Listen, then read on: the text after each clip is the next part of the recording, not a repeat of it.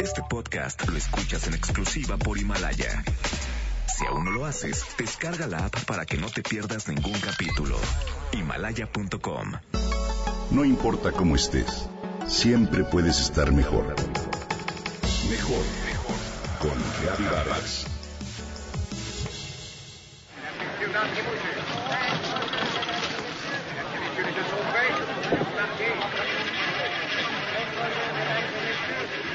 La escena ocurre en el interior de un bar con pequeñas mesas iluminadas con lamparitas individuales.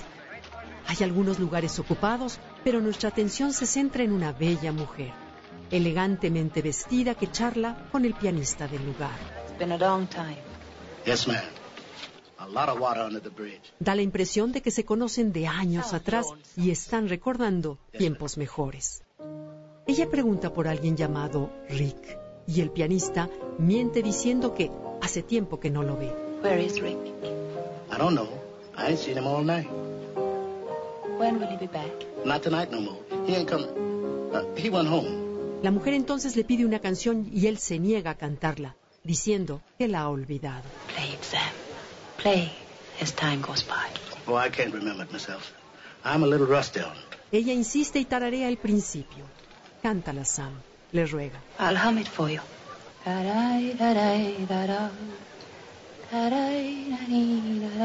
Las primeras notas se escuchan en el piano y la voz de Sam comienza a interpretar As Time Goes By. El canto se interrumpe bruscamente cuando aparece Rick. Sam, I thought I told you never to play. Esto que te acabo de contar es una de las escenas más célebres del cine de todos los tiempos. La mujer es la actriz sueca Ingrid Bergman, el pianista, el actor norteamericano Dudley Wilson y Rick es el enigmático galán Humphrey Bogart. La película, como seguramente ya lo habrás adivinado, es la legendaria Casa Blanca, que se estrenó en noviembre de 1942. Seguramente la has visto y te has emocionado tanto como yo. Es una verdadera joya cinematográfica que nunca perderá vigencia y es un placer verla una y otra vez. Pero ¿por qué ocurre esto? ¿Por qué es tan grato ver películas viejitas, esas que no sabemos de memoria? Es difícil verlas en los cines, pero en la actualidad las plataformas digitales e Internet nos dan la posibilidad de encontrarlas de manera fácil. ¿Cuáles se te ocurren? Hasta la vista, baby. I'm Batman. The power of Christ compels you. I am your father. Cantando bajo la lluvia, desayunando en Tiffany's, una Eva y dos Adanes.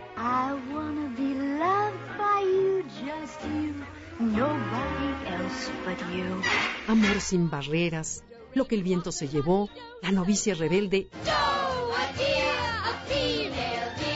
y tantas más. Y en el cine mexicano de la época de oro también tenemos para dar y prestar. Desde Pedro Infante,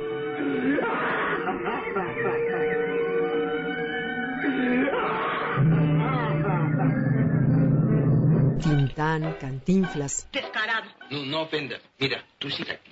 Yo allá. Luego en la noche vengo acá y tú me esperas aquí. Dormimos allá y la mitad de lo que tú ganes para acá. Silvia Pinal, Joaquín Pardavé y tantos y tantos más. Santo llamando a Blue Demon. Santo llamando a Blue Demon. Aquí Santo. Contesta Blue. Adelante. Una cosa es una cosa y otra cosa es otra cosa, mi Benny. De noche, de noche. Dime. Y a tu mamá también. Parece que va a llover, el cielo se está nublando. Debe ser horrible tenerme y después perderme. Comedia, drama, romance, hay para todos los gustos. María Candelaria, regrésate a la chinampa, María Candelaria. ¿Y mi vela?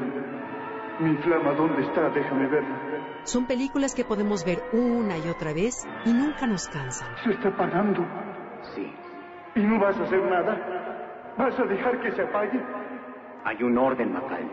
Vamos a cantar mexicano. Según Jaime Burke, psicólogo español y autor del libro Filmoterapia, ver una buena película es una actividad que nos aporta grandes beneficios. Relaja, reduce el estrés, permite ver con más serenidad y claridad los problemas, desarrolla nuestra empatía, despierta la creatividad, aumenta la cultura general y nos ayuda a reflexionar sobre temas difíciles. Pero hay un placer muy particular en volver a ver las películas que nos fascinaron en algún momento de nuestra vida. Esas películas son como una especie de lugar conocido, una suerte de casa común en la que sentimos calma y felicidad. Las películas de antaño despiertan tus buenos recuerdos asociados a ellas y por esa razón nos proporcionan un ánimo sosegado y satisfecho. Vale la pena regresar a ellas de vez en cuando. Disfrutarlas a solas o en familia con un gran platón de palomitas puede ser una buena fórmula para recuperar las fuerzas y el buen humor. Por cierto, te cuento que desde 1957 existe la tradición en la Universidad de Harvard de proyectar cada año la película Casablanca, precisamente en la temporada de exámenes finales. Tal vez es coincidencia, tal vez no. Lo cierto es que los estudiantes pueden tener en esas proyecciones un espacio para relajarse. Te invito a que tú también disfrutes del gran poder reanimante que tiene volver a ver el cine clásico.